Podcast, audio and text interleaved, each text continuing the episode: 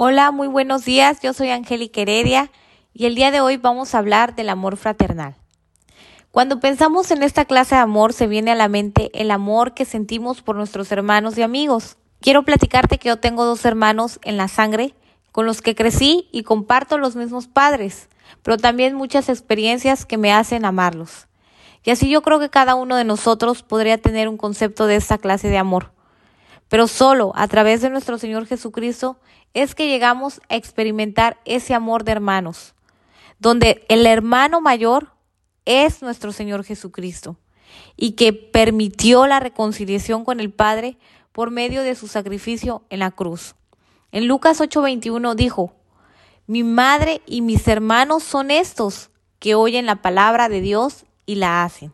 También nos dice en Hebreos 3 que Él vino para ayudarnos a nosotros. No vino para ayudar a los ángeles, sino que vino para que nosotros fuéramos semejantes y fuéramos sus hermanos, para que fuera nuestro sumo sacerdote fiel y misericordioso delante de Dios.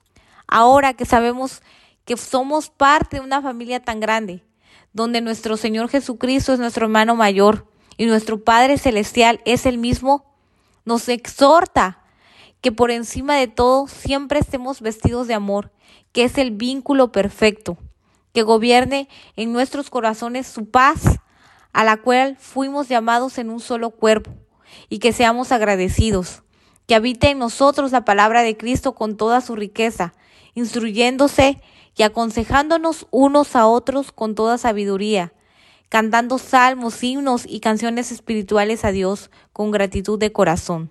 El amor es un sentimiento y un mandamiento que debemos practicar con nuestros próximos.